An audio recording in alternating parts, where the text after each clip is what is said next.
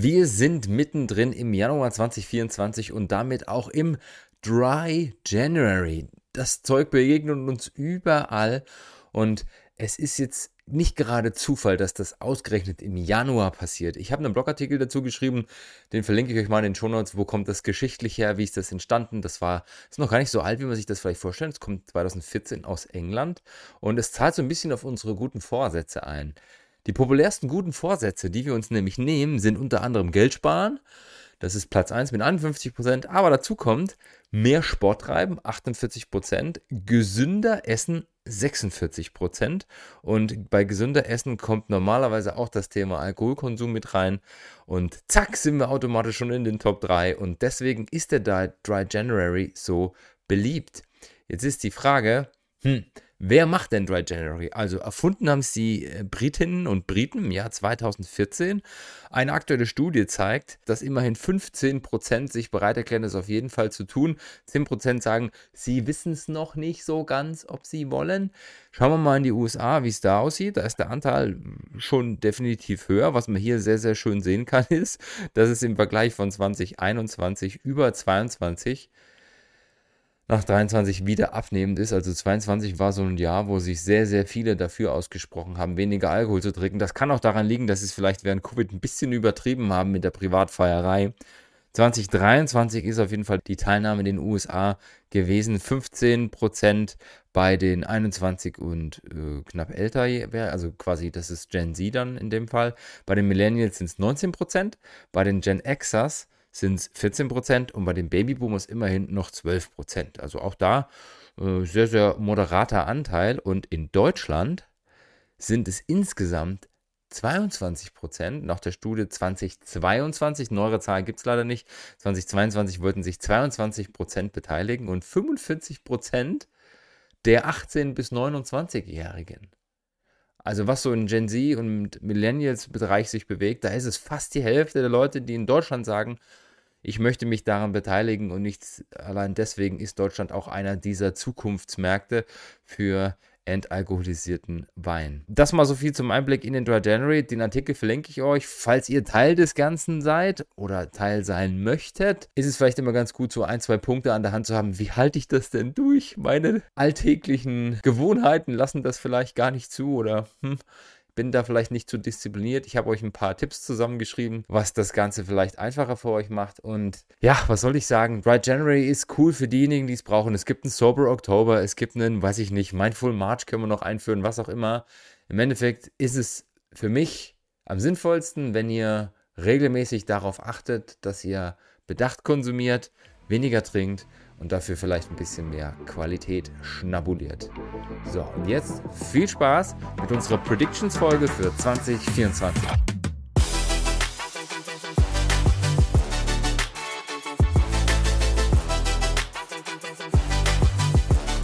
Willkommen zur Pino und Pixel Podcast Folge Nummer 121 und wie versprochen, nach dem Rückblick auf 2023 gibt es nun die Vorschau. Was erwartet uns in der Weinwelt in 2024? Und zwar aus Marketing-Sicht, aus Business-Sicht und natürlich auch aus Genusssicht. Es gibt ja auch den einen oder anderen von uns, der vielleicht das ein oder andere Tröpfchen trinken möchte. Und natürlich gehört dann das auch dazu.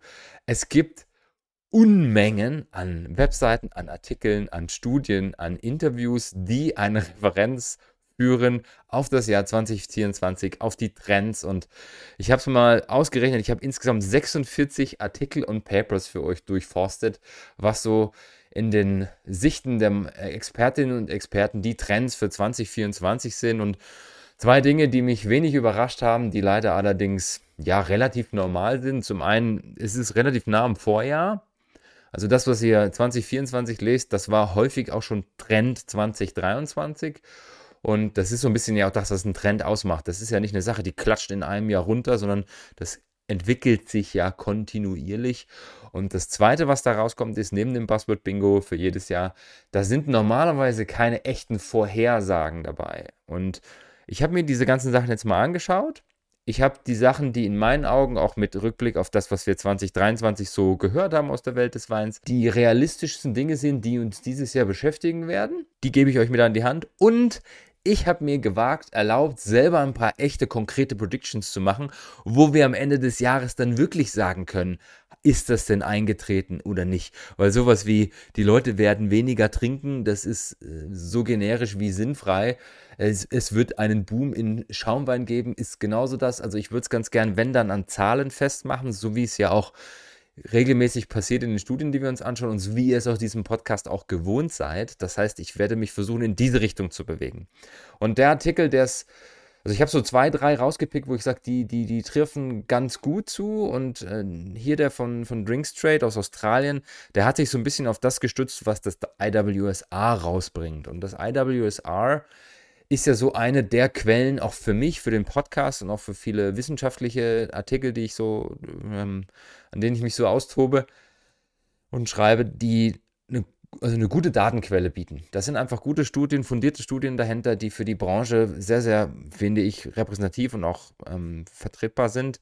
Und ähm, insgesamt habe ich drei, die packe ich euch mit in die Shownotes und die, die generellen Trends, die wir dieses Jahr haben, die sich so ein bisschen über diese Artikel zusammenfassen können, sind der Boom von No-Low, also das entalkoholisierte Weine und Weine mit weniger Alkohol in den Vordergrund rücken, wenn, ich, wenn ihr euch erinnert, 2023 Trend, leichtere Weine, auch das kam aus den Interview, Interviews raus, die ich geführt habe letztes Jahr. Regenerativer Weinbau ist ein sehr, sehr spannender Fakt, der häufiger aufgetaucht ist. Natural Wines sollen wieder ein Boomer leben. Auch das ist so ein Ding, ja, hm, ist so ein trendy Ding. Man könnte theoretisch auch Rosé mit auf die Liste schreiben, wenn man das erwähnt. Und was auch sehr, sehr häufig aufgetaucht ist, ist das Thema Klimawandel. Das würde ich eher als Herausforderung, Bedrohung sehen, nicht unbedingt als Trend, nur das wird halt häufig damit subsumiert. Und das war ja auch einer der Punkte, die bei uns in den Herausforderungen 2023 schon rausgekommen sind. Da das ja ein Marketing-Podcast oder ein Podcast ist, der auch an Marketing angelehnt ist, habe ich mir gedacht, ich schnappe mir auch mal so ein paar Dinge, die aus dem Marketing kommen, die auch natürlich eine Wirkung auf unsere Branche haben. Egal, ob du jetzt auf der Seite der, des Businesses sitzt oder auf der Seite der KonsumentInnen. Und da gab es, es gibt jedes Jahr so eine Studie von Hootsuite, das ist so ein, ein Tool für Social Media, die haben so Social Trends zusammengefasst und ähm, das fand ich ganz geschmeidig, ehrlicherweise. Die haben natürlich auch viel technische Sachen mit dabei. Grundsätzlich sind für die die drei wesentlichen Blöcke, die nächstes Jahr, also in dem Fall dieses Jahr, die dieses Jahr jetzt die Marketingwelt bestimmen werden, AI, technologisch wie inhaltlich, dann das ganze Thema Plattform Strategy, Plattformtrend und das ganze Thema viel mehr fokussiert auf den Return on Invest zu gehen. Was bedeutet das? Also, wir haben es letztes Jahr erlebt, AI war in aller Munde, jeder hat das Ding irgendwie benutzt, mehr schlecht als recht teilweise, bloß es ist unglaublich schnell massentauglich geworden und auch wenn das vielleicht nicht die künstliche Intelligenz ist, wie sie im Papier steht, so ist es doch eine mittlerweile sehr, sehr gute, sehr, sehr effiziente Art der Datenauswertung, insbesondere von großen Datenmengen, die uns im Alltag auch nutzen kann.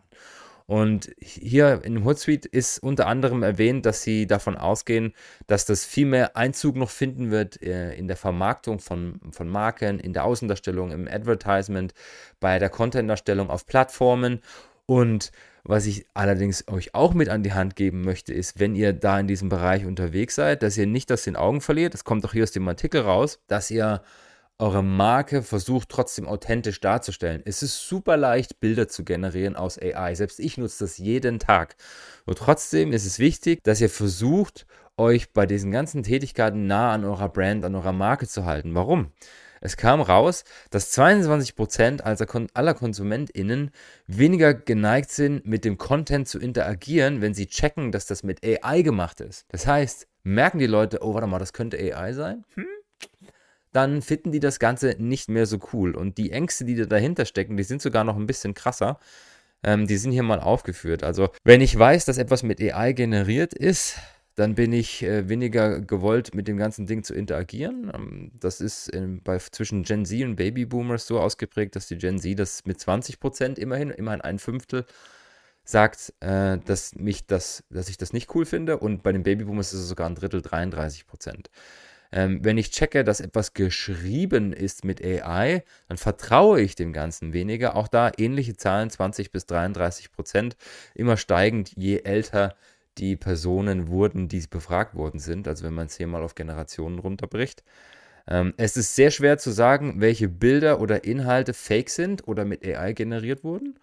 Äh, da bewegt sich so zwischen 17 und 21 Prozent. Also quasi jede fünfte Person sagt, es ist unglaublich schwer, das herauszulesen. Und jetzt kommt das eigentliche, was für uns halt auch eine Relevanz haben wird in der Zukunft. Ähm, auch hier fast ein Fünftel aller Befragten, zwischen 14 und 20 Prozent, sagen, es ist unglaublich schwer herauszufinden, ob eine Information real oder fake ist. Das heißt, wenn ihr Informationen verbreitet, packt die Originalquellen dazu. Ich predige es immer wieder und auch das hier ist die Bestätigung dafür und das wird steigen, weil eben auch die Produktion von Content immens steigen wird dieses Jahr. Also ChatGPT und Co. sind erst der Anfang. In fünf Jahren sind das Tools, die quasi alles von alleine machen. Ist so zumindest meine Vermutung.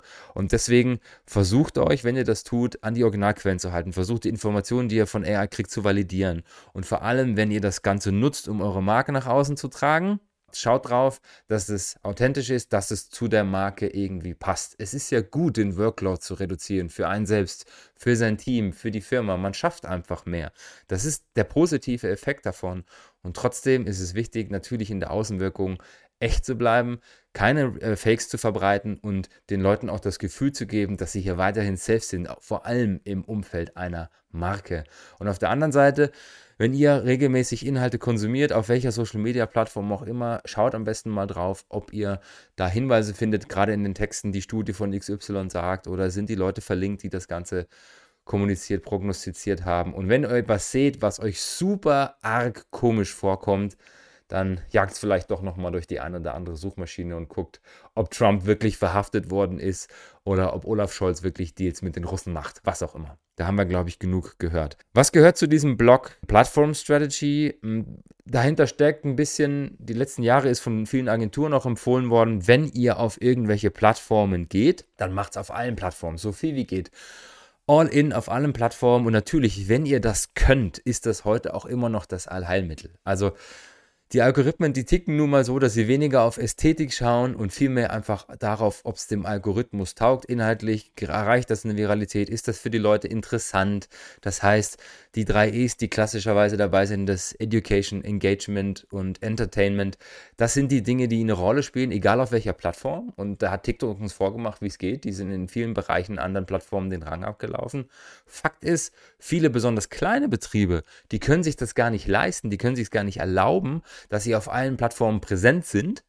Also Trend 2024 und das kommt auch von Hootsuite, weil die wahrscheinlich auch wissen, was hinten an den Ressourcen dranhängt. Fokussiert euch auf die Plattformen, die für euch funktionieren und vor allem, wo eure Zielgruppe hockt. Welche Plattform für euch funktioniert, kann auch heißen, wenn ihr nun mal ein älteres Unternehmen seid, eure Zielgruppe auf 18 bis 25 hockt, ihr aber niemanden dafür habt und noch keinen einstellen könnt, dann fokussiert euch vielleicht auf Instagram, wenn es eh gerade schon funktioniert.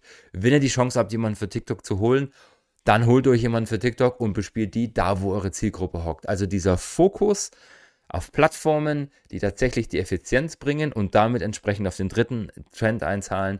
Der Return on Invest muss wiedergegeben sein. Also in, wir investieren nicht mehr einfach nur in Markenaufbau, in Markenreichweite, sondern eben auch dafür, dass sich das Ganze rechnet und ich dann eben über Social Media auch verkaufe, ähm, Artikel, Tickets, Veranstaltungen, was auch immer.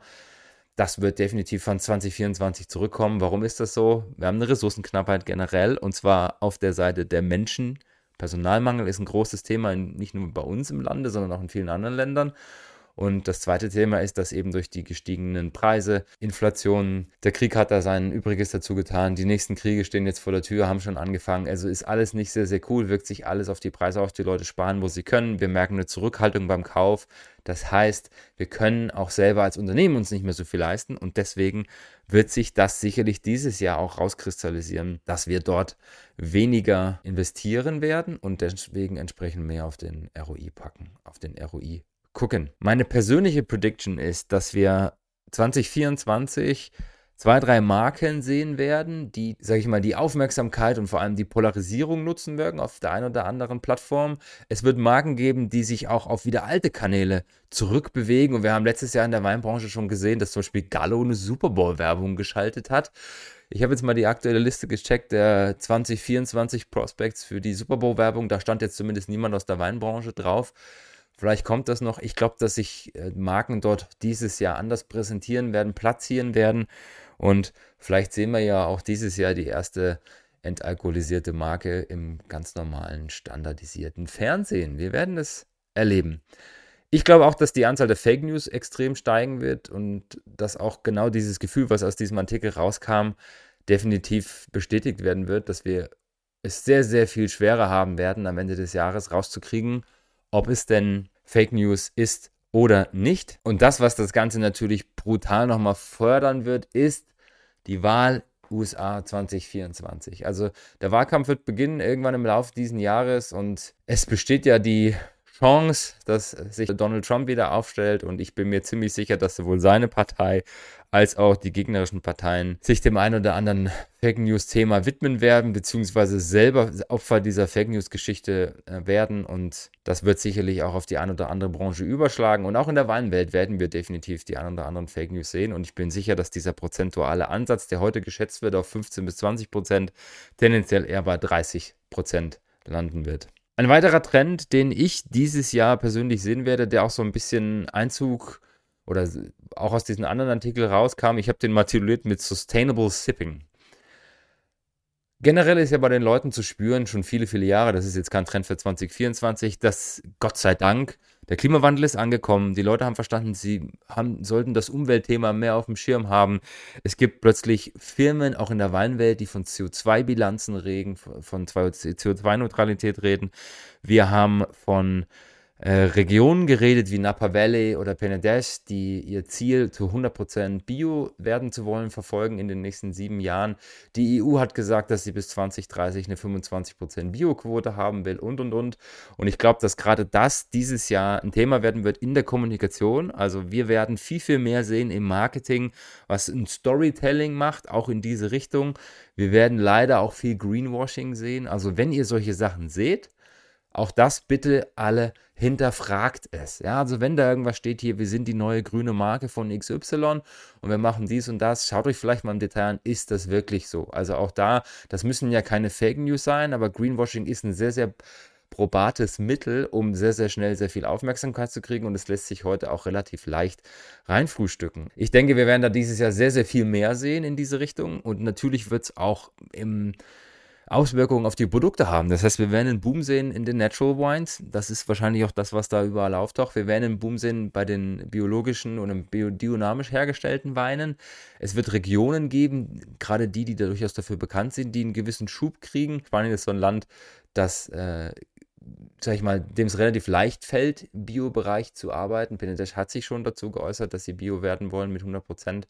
Und ich glaube, dass wir da sehr, sehr viel sehen werden in diesem Jahr, dass die Nachfrage nach biologisch oder biodynamisch produzierten Weinen steigt. Und ich bin mir sicher, das ist jetzt meine persönliche Prediction, wir werden dieses Jahr mindestens zwei Regionen sehen, die sich zeigen werden nach außen, ähnlich wie Napa Valley oder Penedesh, die sagen, wir wollen in zwei, drei, vier, fünf Jahren Bio werden und die das in ihr Weingesetz schreiben werden oder zumindest in deren Kommunikation, in deren Strategie aufnehmen. Ich habe hier mal eine Statistik, äh, auch von Statista, die aus dem Jahr 2021 die prozentualen Anzahl, Anteile der Biorebfläche zeigen.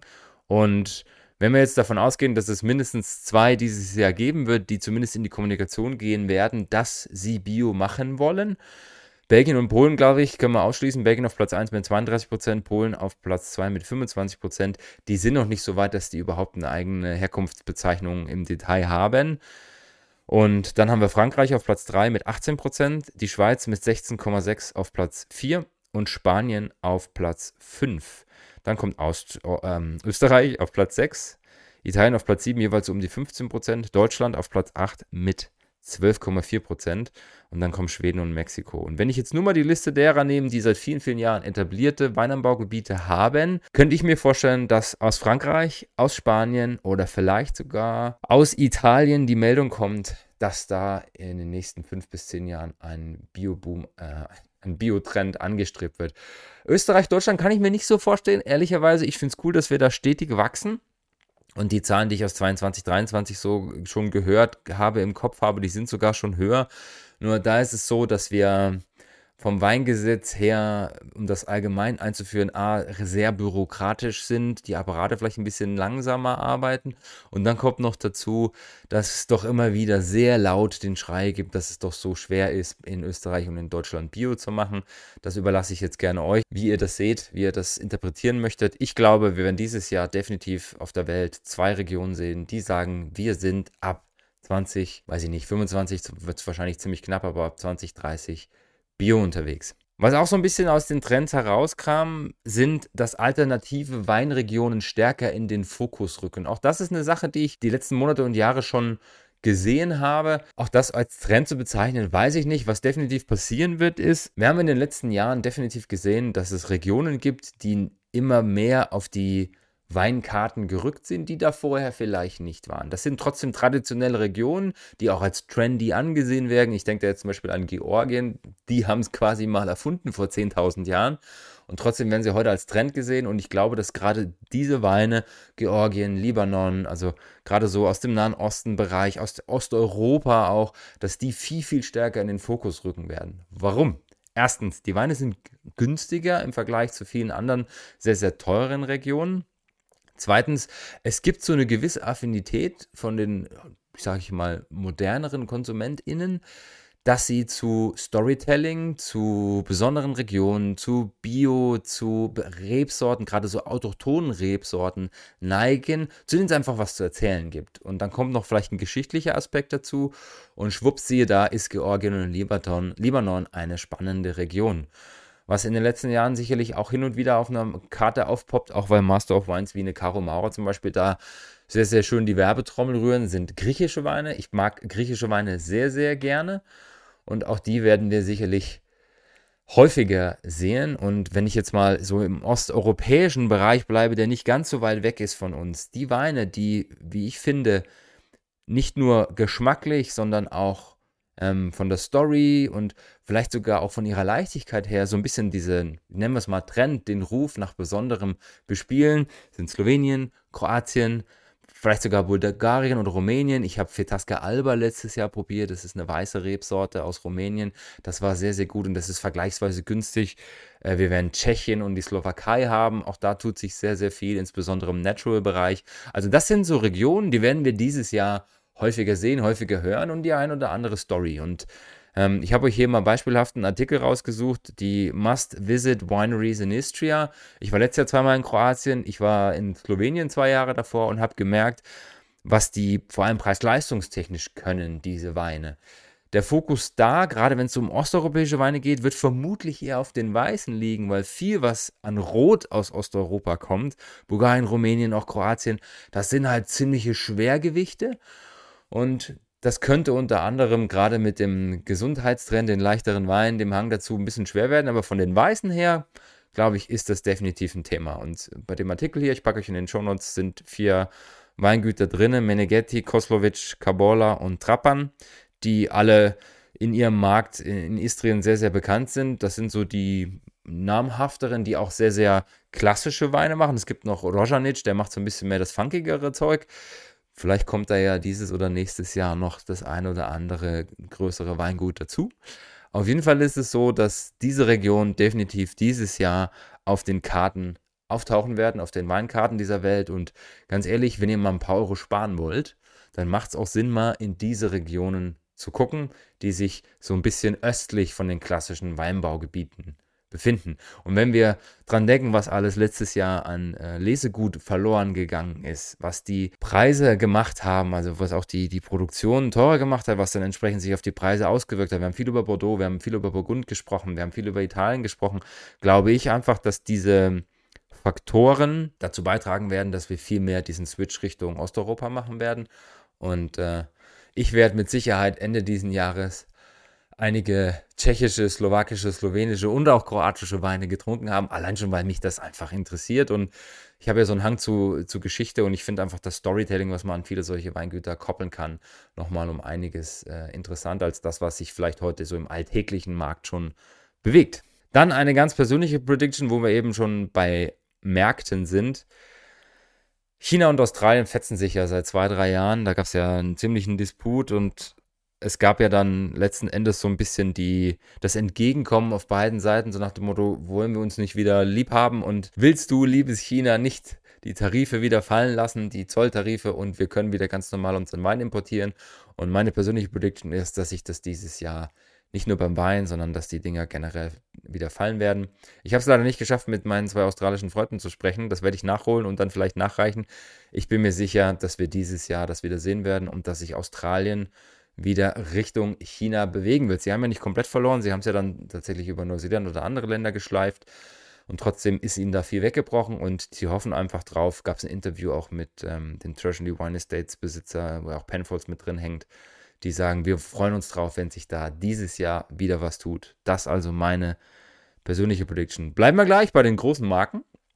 Treasury Wine Estates hat ja Dow Vineyards gekauft für eine Milliarde Dollar und es gab einige dieser Akquisitionen. Also wenn ich jetzt an Chateau Minuti denke, die gekauft worden sind, an äh, Courvoisier ist gekauft worden von Campari und ähm, da hat sich sehr, sehr viel getan letztes Jahr in dieser auch Luxuswelt und das sind durchaus auch Schwergewichte, die da hin und her geschoben worden sind und das zeigt einen ganz klaren Trend hin zu Premium um Super Premium Segment. Also das bedeutet, dass selbst die Marken, die wir eigentlich alle kennen, so aus diesen unteren Supermarktregalen, erkannt haben, es macht schon noch Sinn, dass ich mich da oben aufstelle, dass ich meine Marken auch ähm, erweitere, mein Portfolio um super Luxusmarken und Premium-Marken und die versprechen sich alle davon ein gewisses Wachstum. Ich bin mir sicher, wir werden dieses Jahr mindestens zwei Akquisitionen sehen in diesem Bereich, die mehr als 500 Millionen kosten werden und diese Bewegung wird zumindest dieses Jahr anhalten. Was wir dieses Jahr definitiv auch sehen werden, ist, dass es äh, die Früchte tragen wird von diesen Akquisitionen aus dem letzten Jahr. Wenn wir uns jetzt mal überlegen, was wir Ende letzten Jahres auch gehört haben aus, sagen wir, dem Shift von äh, Weißwein, Roséwein, Rotwein zu Sprudelwein und zu Weinmixgetränken, glaube ich, dass die Marken das auch erkannt haben. Ich meine, Campari kauft eine Cognac-Marke, wo sie wissen, dass der Cognac-Markt eigentlich voll am Boden liegt. Chateau Minutin, bekanntes Rosé-Weingut, geht in die Hände von Moet, von LWM Also da steckt richtig Magie dahinter und ich glaube, dass gerade die sich darauf fokussieren werden, viel, viel stärker noch auch auf diesen Trend einzuzahlen, dass die sagen, wir haben das Zeug gekauft, das passt gut zu unserem Portfolio, auch wenn ihr es vielleicht noch nicht sehen könnt. Und dieses Jahr wird es Weinmixgetränke geben, es wird Sprudelalternativen geben, es wird ähm, vielleicht sogar so Crossover-Produkte geben. Da sind wir ja in Europa nicht ganz so fancy, wie es jetzt vielleicht in den USA der Fall ist. Und trotzdem wird sich da das eine oder andere tun. Und ich bin mir sehr, sehr sicher, dass es gerade in diesem Bereich ziemlich viel zu entdecken geben wird. Und ähm, worauf ich mich am meisten freue, ist der Courvoisier Spritz. der Cognac Spritz, wie auch immer sie es nennen werden wollen. Und ähm, bis jetzt hat noch niemand bei mir angefragt. Ich habe es ja vor zwei Folgen mal zur Sprache gebracht. Vielleicht kommt es ja noch. Was definitiv dahin mit dranhängt, ist das Thema Sparkling und natürlich auch entalkoholisierte Weine. Zum Thema Sparkling, ich bin mir sehr sicher, dass England dieses Jahr die 10%-Marke knacken wird beim Export. Die haben immer noch mit ihrem Preisniveau zu tun.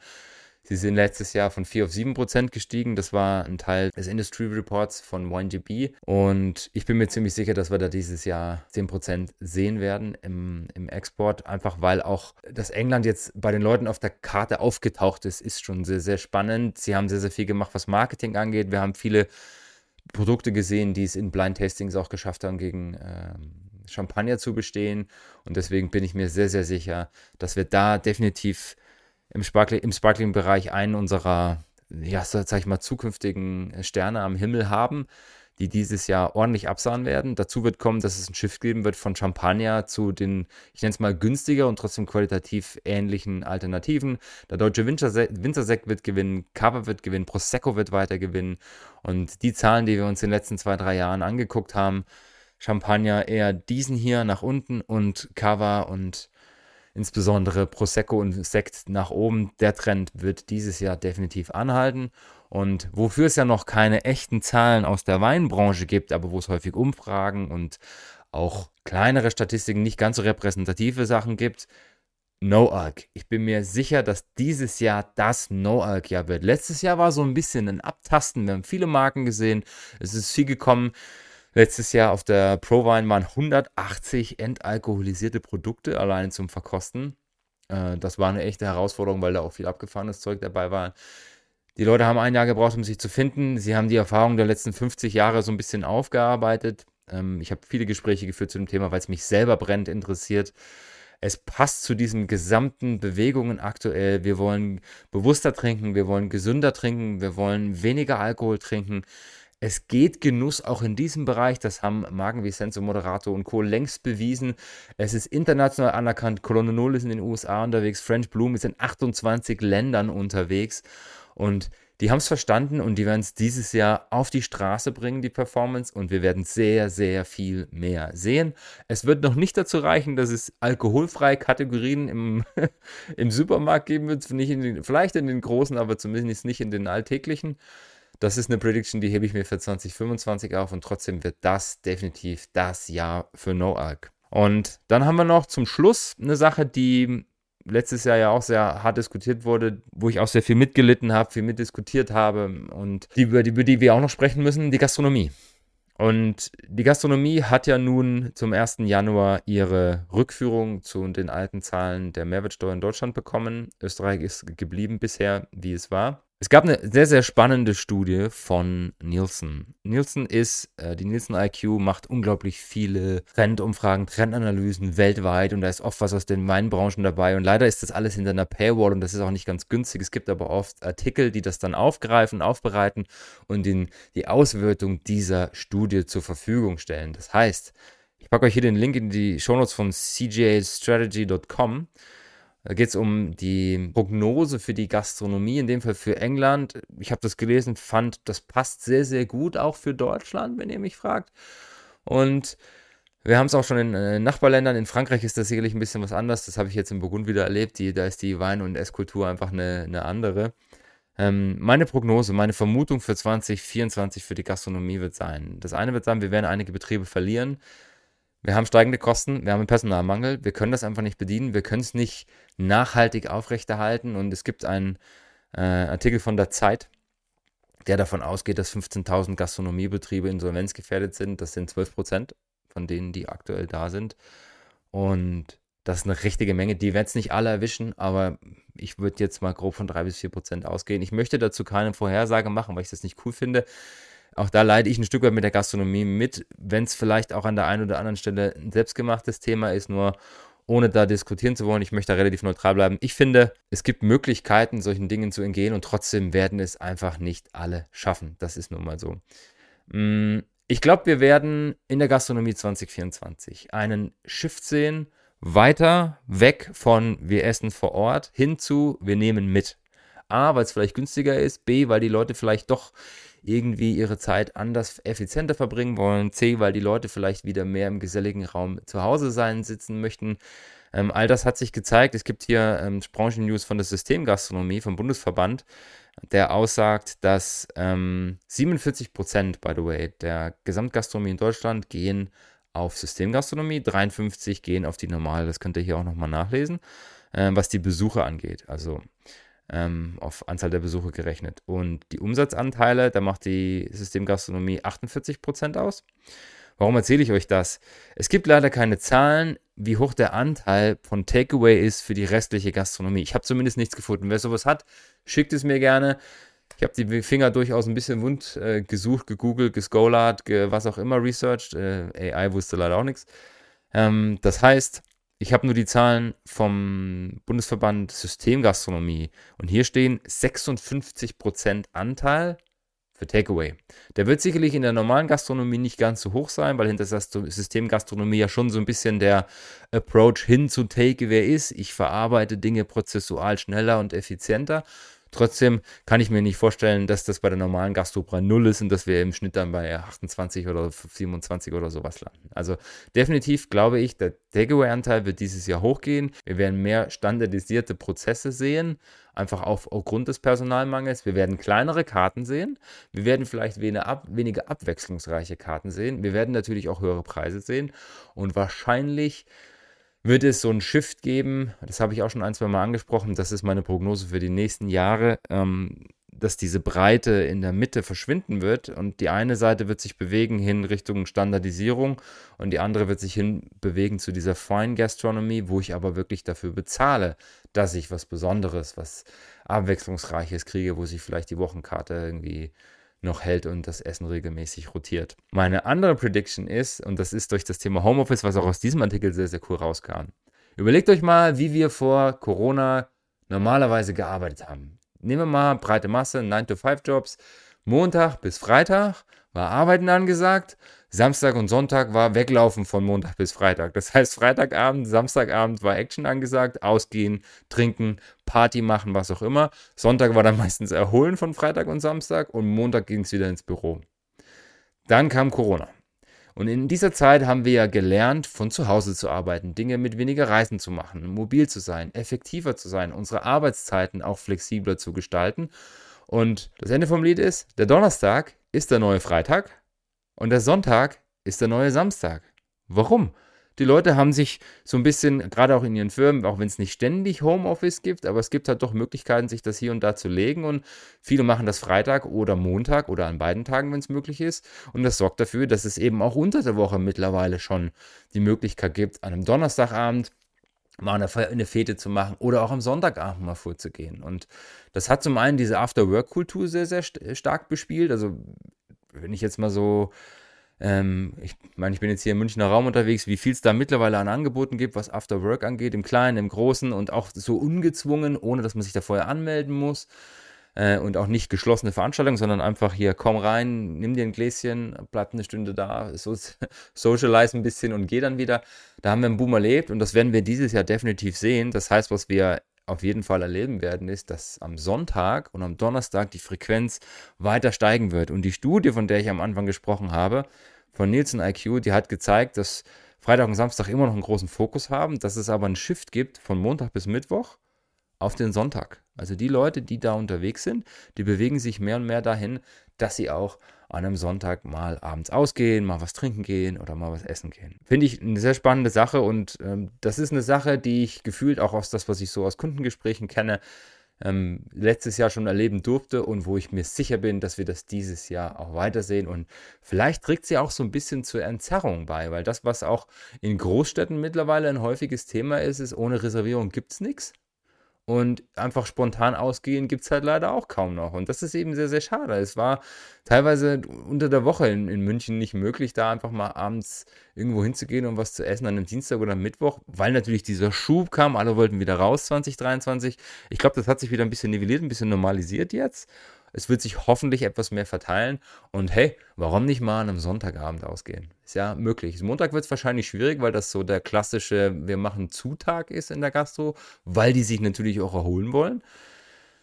Also auch da gibt es vielleicht den einen oder anderen Betrieb, der am Montag jetzt mal seine Tore öffnet und gastronomisches anbieten wird. Soweit zu den Trends für 2024. Ähm, ich sag mal, aus meiner Brille. Ich hoffe, es waren ein paar spannende Sachen dabei. Ich freue mich unglaublich auf 2024. Es gibt so viele spannende Themen, die mich persönlich interessieren, die sich jetzt schon andeuten. Und was soll ich sagen? In dreieinhalb Tagen gibt es schon wieder, also von jetzt an, wenn ihr das hört, in drei Tagen gibt es schon das nächste Weekly Update am Samstag. Jetzt wünsche ich euch eine schöne Woche mit diesen Trends. Lasst sie sacken. Wenn ihr Infos dazu habt, schickt sie mir rüber an podcast.pinopixel.com. Auch wenn ihr eure eigenen Prognosen habt, lasst es mich gern wissen. In diesem Sinne, bis Samstag. Ciao, ciao.